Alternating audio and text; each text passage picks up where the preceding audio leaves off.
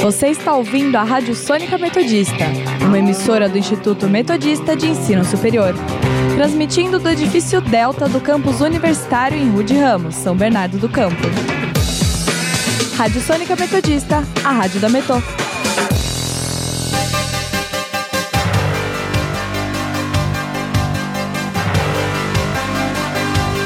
Começa agora o Jornal da Metodista uma produção do núcleo de rádio da redação multimídia da Universidade Metodista de São Paulo.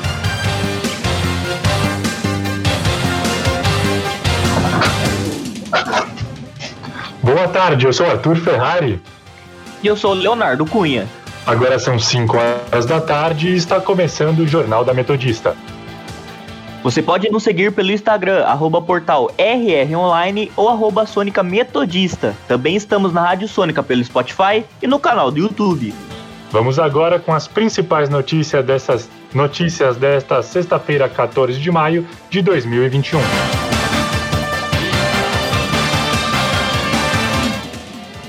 Anvisa autoriza testes da vacina indiana Covaxin. Embaixador chinês alerta que é preciso tornar o ambiente mais sadio entre Brasil e China. Tropas israelenses bombardeiam palestinos em Gaza. Pesquisa aponta que 45% dos desempregados já esconderam a situação de pessoas próximas. Números da Covid-19 no Brasil. E no nosso quadro Giro pelo ABC, os principais destaques dos jornais da região. Saúde.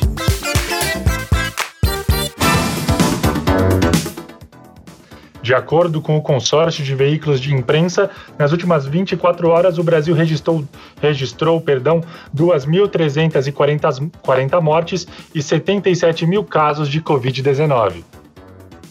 Com os novos dados, o país passa a ter no total cerca de 15 milhões de infectados e mais de 400 mil mortos.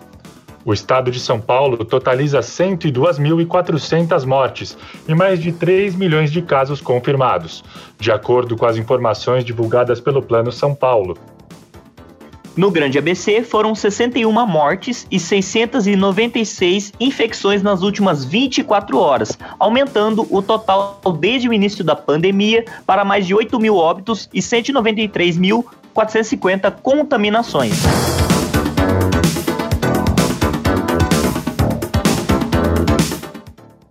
Após autorização da Anvisa para testes da vacina indiana Covaxin, recrutamento de voluntários deve começar em junho. O início dos testes depende da aprovação da Comissão Nacional de Ética e Pesquisa, o CONEP.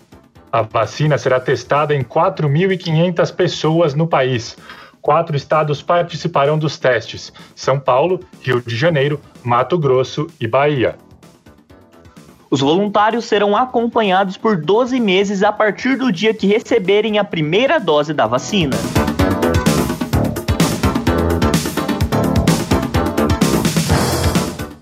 Instituto Butantan inicia testes clínicos de nova vacina tetravalente contra a gripe. O imunizante visa proteger contra quatro tipos do vírus influenza: o H3N2, H1N1, B Victoria e B Yamagata. No Brasil, o imunizante em uso na rede pública protege contra três tipos do vírus influenza, sendo dois da linhagem A e um da linhagem B. Neste ano, o Butantan vai entregar ao governo federal um total de 80 milhões de doses da vacina trivalente para a campanha nacional de vacinação contra a gripe. Política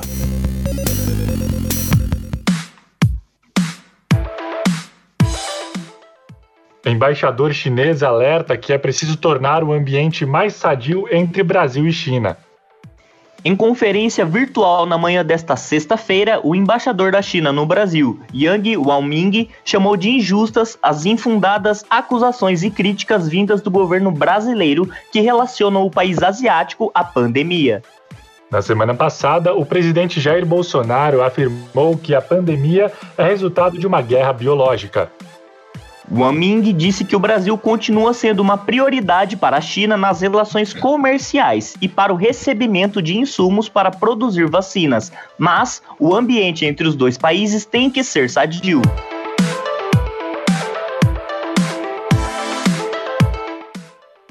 Maioria no STF vota para determinar que o governo federal deve realizar o censo em 2022. A apuração deste ano foi cancelada após o governo anunciar em abril que o orçamento para 2021 não reserva recursos para que o IBGE a realize. Apesar da maioria, a votação que acontece de maneira online ainda não chegou ao fim. O prazo para que os ministros depositem seus votos no plenário virtual termina na noite desta sexta-feira.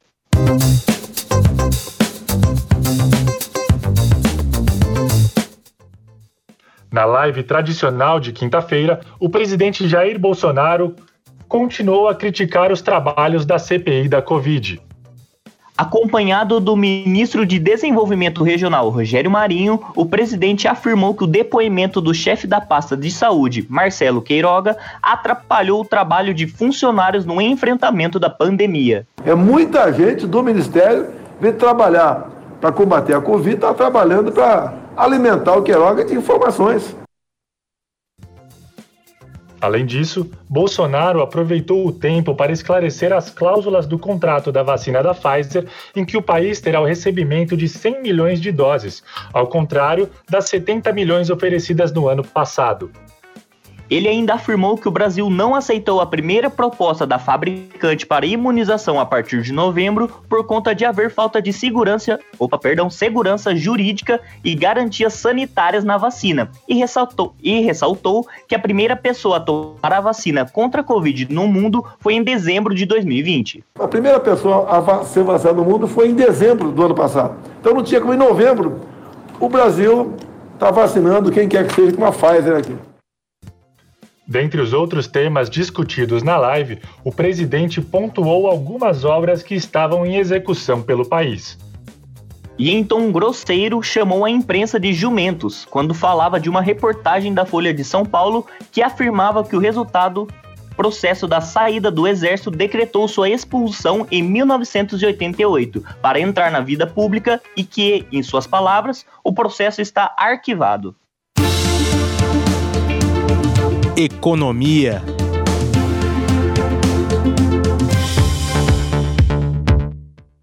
Pesquisa diz que 45% dos desempregados já esconderam a situação de pessoas próximas. O levantamento do LinkedIn também mostra que desse total, 55% das pessoas mentiram por vergonha. A pesquisa mostra mostra que 49% dos entrevistados disseram estar sem trabalho, que opa, perdão, disseram que estar sem trabalho é uma desvantagem na hora de buscar uma oportunidade. O estudo foi realizado com 2 mil profissionais desempregados no Brasil entre outubro e novembro de 2020. Fique agora, fique agora com a nossa reportagem. O Pix está disponível para utilização desde novembro do ano passado. A agilidade nas transações chama a atenção das pessoas pela facilidade, porém, é necessário tomar muito cuidado ao utilizá-lo. Acompanhe mais detalhes na reportagem de Karina Crisanto. O Pix está disponível desde novembro do ano passado. É um meio de pagamento instantâneo criado pelo Banco Central, sendo mais uma opção para transferências e que também está disponível para efetuar pagamentos. Mas, como todo avanço tecnológico que depende de dados pessoais, é necessário ter alguns cuidados, como é o caso da professora Adriana de Souza, de 51 anos. Aqui em casa nós não temos nenhum problema de desconfiança, insegurança em relação às transações do Pix. Nós somos super atentos aos dados que os nossos colegas mandam e sempre estamos atentos e lemos bem o que estamos fazendo. Já a estudante de jornalismo Jade Libarino, de 21 anos, utiliza o serviço há pouco tempo, aderiu somente em março e vê o Pix como vantajoso. Eu enxergo ele bem assim pelo lado positivo, desde que não haja má fé. Porque, querendo ou não, ele é uma mão na roda, né? Ele é aquilo que as redes sociais permitem, o imediatismo. Jade conta que no último domingo, dia 9 de maio, seu pai caiu em um golpe e por conta disso passará a ter mais cuidados ao fazer as transações. Chegou uma mensagem pelo Facebook e meu pai não tinha esse valor. E aí meu pai disse que brincou com ele e falou: Ô oh, cara, você tá devendo Deus e o mundo aí que tá me pedindo dinheiro emprestado? E o menino ficou sem saber. Graças a Deus foi uma quantia baixa, então eu passei a ter um pouco de receio. O Pix possui a mesma segurança de um TED ou de um DOC, como já esclareceu o Banco Central. O analista programador Tiago Cipriano Queiroz chama a atenção para a responsabilidade dos bancos mas principalmente para o vilão da ferramenta. A pior parte hoje em dia do Pix não é nem a questão de uma segurança digital, mas sim a questão de, de uma integridade contra fraudes que usam o meio de engenharia social, pessoas fingindo se passar por outras pessoas. Esse é o maior problema que a gente encontra hoje em dia na área da tecnologia. Tiago alerta para a melhor opção de chave no Pix. Apesar de ser mais fácil tu ter teu CPF como uma chave, é mais recomendado que você tenha o número de celular com uma maior segurança. Ou, nos melhores casos, na verdade, o correto seria se gerar uma chave aleatória, ao invés de você estar tá passando os seus dados, que são considerados dados sensíveis, né, para alguém. Quando for realizar uma transferência, confirma com a pessoa o nome da conta que está registrado, os dados do banco em questão de agência e conta. O Banco Central está fazendo uma consulta pública que estuda disponibilizar via Pix o saque e o troco associado a alguma compra. A pesquisa vai até o dia 9 de junho. Para maiores informações, acesse bcb.gov.br. Karina Crisanto para o Jornal da Metodista. Indicadores econômicos. 17 horas 11 minutos e saiba como está a situação dos indicadores econômicos com o repórter Gabriel Xingo, que está ao vivo e nos traz mais detalhes. Boa tarde, Gabriel. Boa tarde, Arthur, Leonardo e a todos que nos acompanham no momento. Hoje o principal índice da Bolsa Brasileira, o Ibovespa, abriu em alta e após leve queda no período da tarde se recuperou e está em alta até agora. Agora o índice registra uma alta de 0,83% aos 121.861 pontos. O índice norte-americano Dow Jones apresenta alta de 1,16%. Já o índice da Bolsa de Tecnologia norte-americana, a Nasdaq, registrou alta de 2,30%. O dólar apresenta queda de 0,82% e está cotado a R$ 5,26. Gabriel Chindo para o Jornal da Metodista. Obrigado pelas informações, Gabriel. Internacional.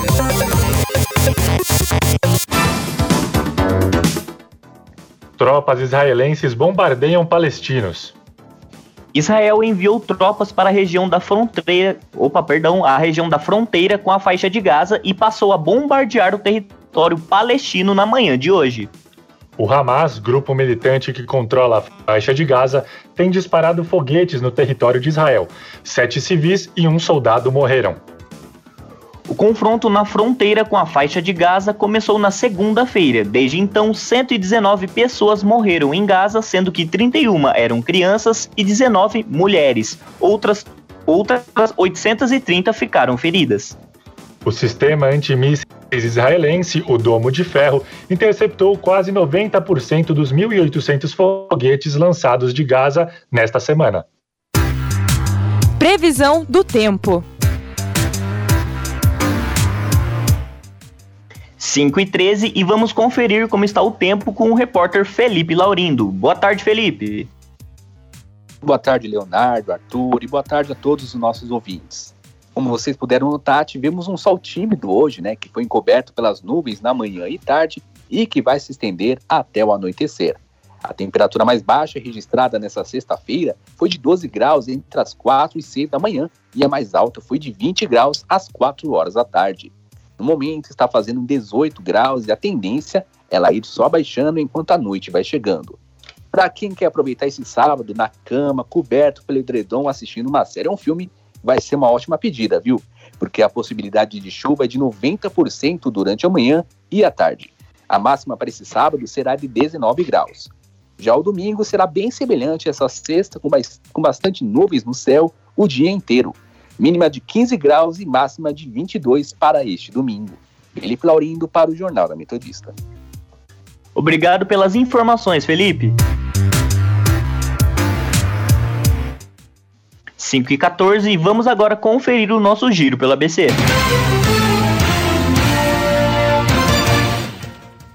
Diário do Grande ABC. Sem imunizantes, Diadema e Mauá suspendem a aplicação da Coronavac. Repórter Diário. Cofip diz que a crise de, da foligem é a maior em 50 anos do polo petroquímico. ABC do ABC. Maio Amarelo. Educação no trânsito também é assunto de criança. ABC Repórter. Prefeitura de São Caetano concede permissão de uso de área à escola metodista O Semeador.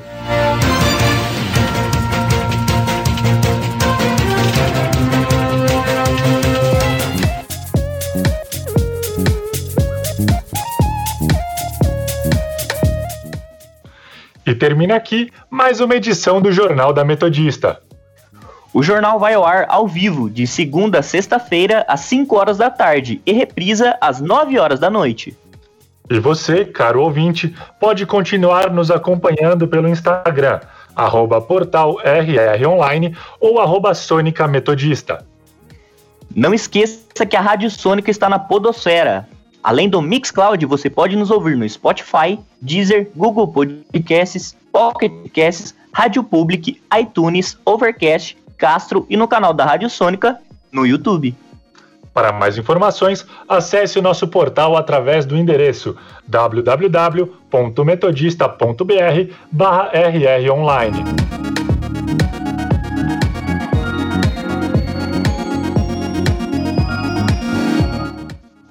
O Jornal da Metodista teve os trabalhos técnicos de Leonardo Engelman. Participação dos repórteres Felipe Laurindo, Gabriel Chindo e Karina Crisanto. Apresentação de Arthur Ferrari. E Leonardo Cunha. Continuem ouvindo nossa programação e até amanhã.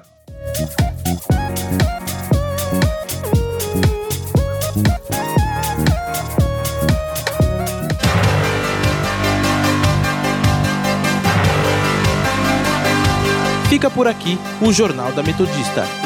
Uma produção do núcleo de rádio da redação multimídia da Universidade Metodista de São Paulo.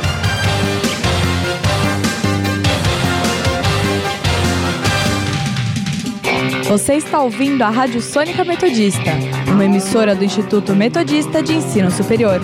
Transmitindo do edifício Delta do campus universitário em Rude Ramos, São Bernardo do Campo. Rádio Sônica Metodista, a rádio da Metô.